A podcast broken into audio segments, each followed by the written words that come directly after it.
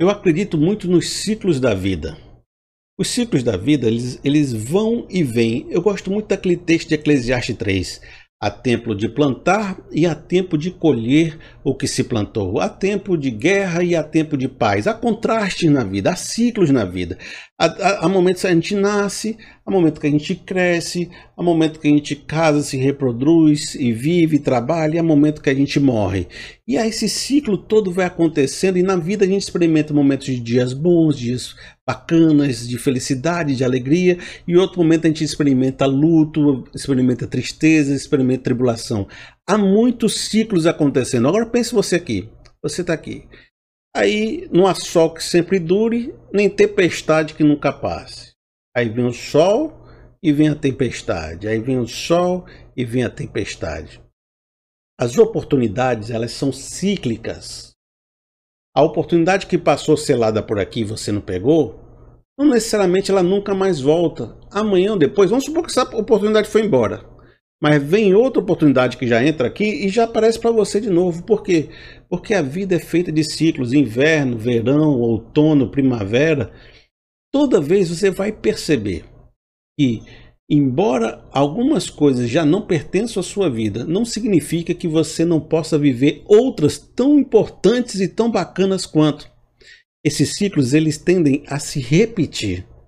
Felipe, agora você falou um negócio que me deixou assustado. Vamos supor que a minha história é o inverso disso que você está falando. E eu aproveitei a oportunidade, eu construí minha vida, eu me dei bem, eu, eu, eu, eu cresci, eu me desenvolvi, eu estou vivendo o sonho de Deus. Está falando que às vezes os ciclos retornam e, e se vão, quer dizer que eu posso estar bem aqui com Deus e estar fazendo a obra de Deus e amanhã ou depois isso não ser mais uma verdade, eu posso perder esse momento legal que eu estou vivendo, essa alegria que eu estou vivendo? de fato você pode concluir isso de uma certa forma, que ninguém consegue viver 100% feliz, 100% tudo toda hora. Sempre você vai enfrentar momentos difíceis, momentos de mudanças, momentos de transições que fazem parte da história da vida. Mas eu queria te dar uma, uma, uma ilustração muito bacana que talvez mude a sua compreensão de como você deve lidar com os ciclos. Não é evitar que os ciclos aconteçam, mas como lidar com eles. Tem um livro Olha só, vou pegar aqui um livro para você. Um grande navegador e aventureiro brasileiro chamado Amir Klink. Eu achei muito interessante esse livro e tem uma passagenzinha aqui ele, que ele explica algo que eu levei para minha vida. Ele estava querendo fazer um barco que atravessasse o Atlântico. E de todas as formas ele queria construir um barco que não não não tombasse, porque as ondas são muito grandes, as tempestades são muito fortes, e se o barco entrasse no meio de uma tempestade, ele ia né, virar, naufragar e ele não ia conseguir fazer a travessia. Então ele precisava construir um barco que nunca virasse.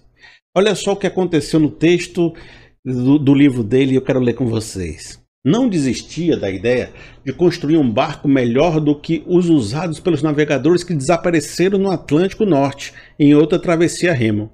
Por que não tentar construir uma embarcação leve, mas incapotável?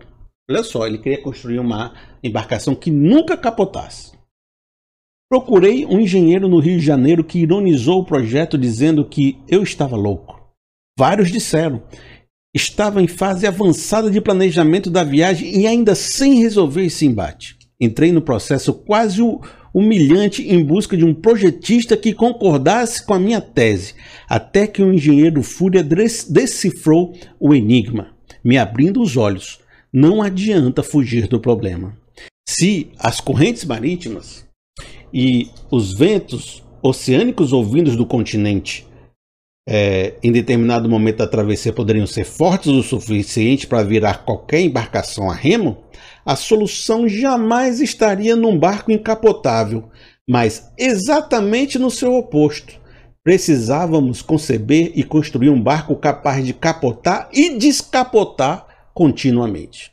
Amigos, isso é uma, isso é uma lição de vida. Isso é uma lição de vida. Amigo, você se perdeu na minha leitura? Entenda. Ele queria construir um barco que não capotasse. Aí o engenheiro falou: é impossível. Impossível. Você vai viver dias bons, dias ruins, dias bons, dias ruins. Sabe o que você tem que fazer? É construir um barco que ele sempre capote, mas quando ele capotar, ele consiga dar a volta por cima.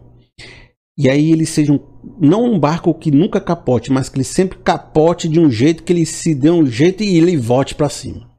Amigo, o que, que eu quero dizer com isso?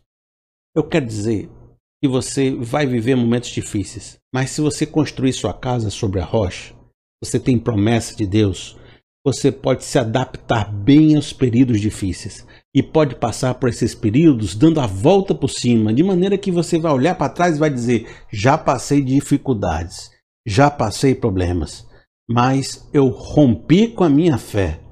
E hoje eu posso dizer e ser testemunha de que venci as piores tempestades. Até capotei, mas dei a volta por cima, porque é só meu barco, Deus é que cuida, Deus é que levanta, eu vou para frente. Talvez você até diga, mas Felipe, eu já estou ficando velho.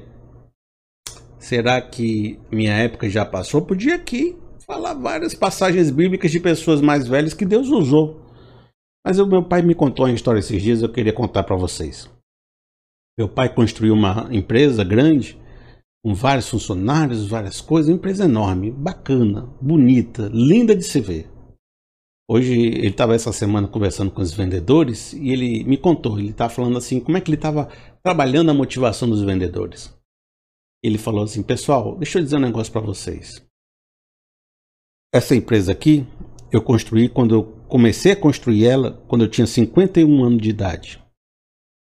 51 anos de idade. A maioria de vocês vendedores aqui não tem, não, a maioria não, todos os vendedores aqui não tem nem 51 anos, a idade que eu tinha quando eu construí essa empresa. Ou seja, cada um de vocês aqui ainda tem a oportunidade de construir a mesma empresa que eu construí. Cada um de vocês ainda nem tem a idade de qual eu tinha quando eu comecei a construir essa empresa.